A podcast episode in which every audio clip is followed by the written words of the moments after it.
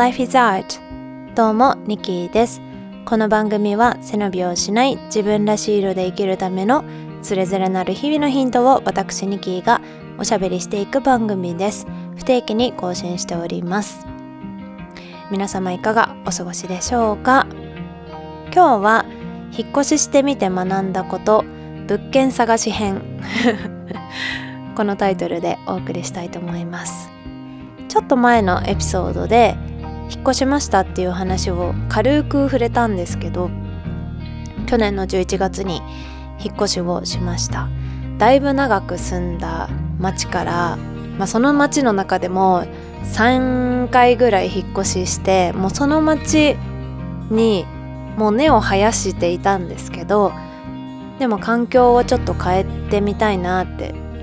このままぬるま湯に使ってていいのかなみたいな気持ちがふつふつと湧いたのが2021年だったので意を決して更新時期と合わせて引っ越しをしました、まあ、街選びだったりとかどういう風なところとかそういうことに関してはもしリクエストがあればお話ししていこうかなと思うんですが今日は物件探し編ですね。一番大事なところについて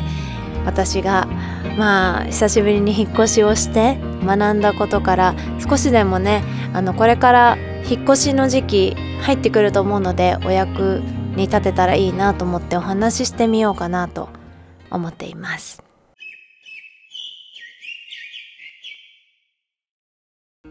物件探しで学んだことですね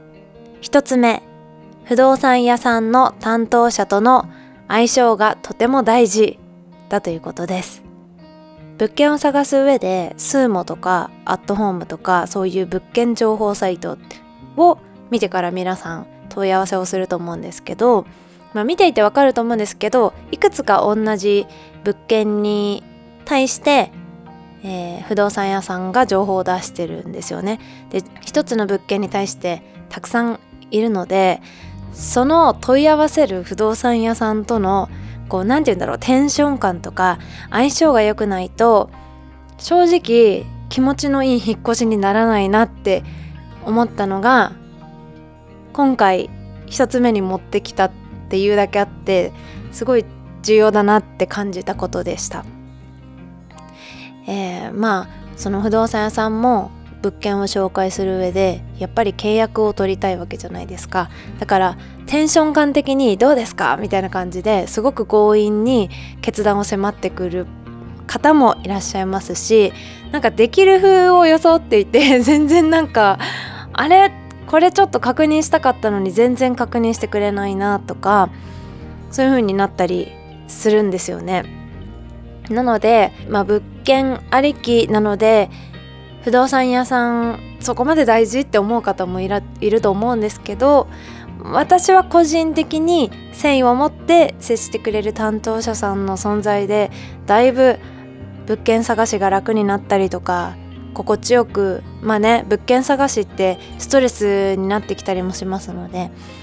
そういう点で味方になってくれるかなっていう感じがします。だから味方探し本当に大事だと思います。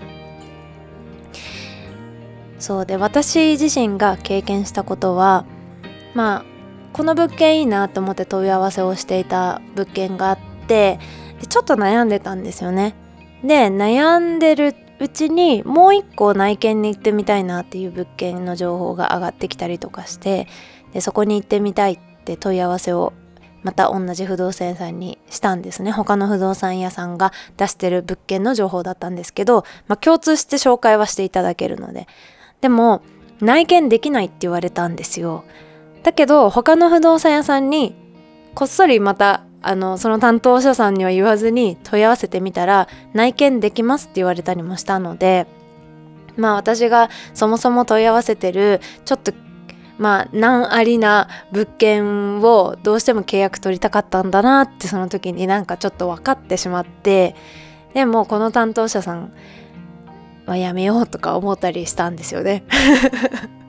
まあなんかもうそこだけではないので会社って。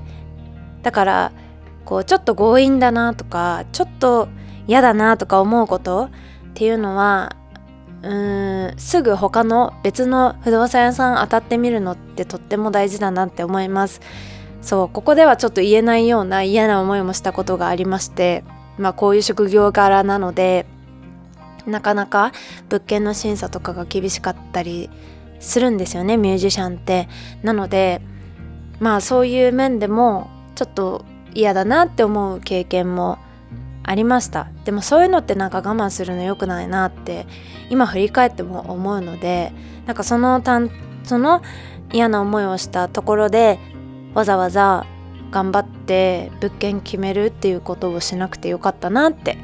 今振り返って思っています。なので、まあ、当たり外れが相性ですねがあるので是非我慢しないであの臨機応変に柔軟に選んでみてはいかがでしょうかというお話でした。そして2つ目物件を写真だけで決めないということです。条件もいいし綺麗だし絶対ここだって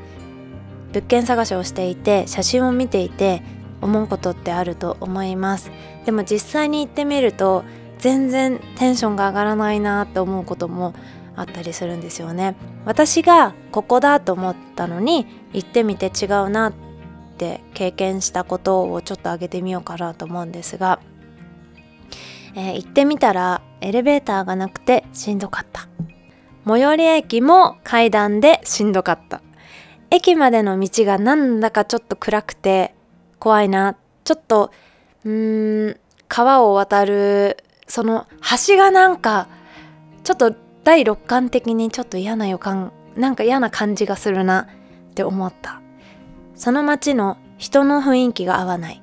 新築なのに排水の匂いが気になる。などなどいろんなことを経験しました。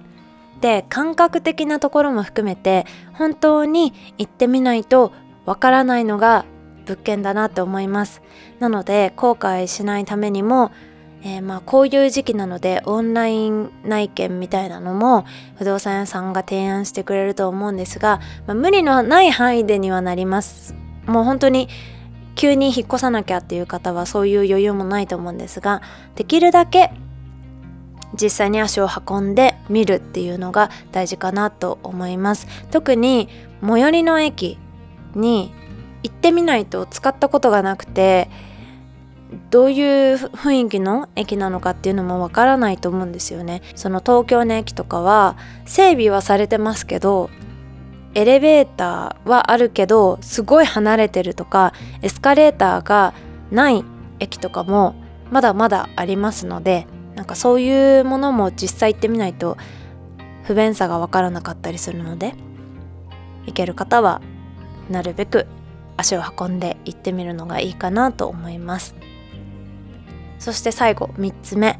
この時期に注意すること。このコロナ禍に注意することではあるんですが窓を閉めた状態の音だったりとか匂いも確認すること。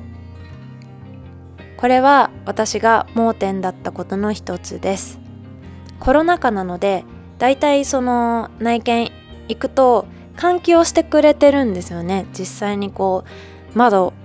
大きくもう全部の窓を開けて換気をした状態で見せてくれることが多いです。だけど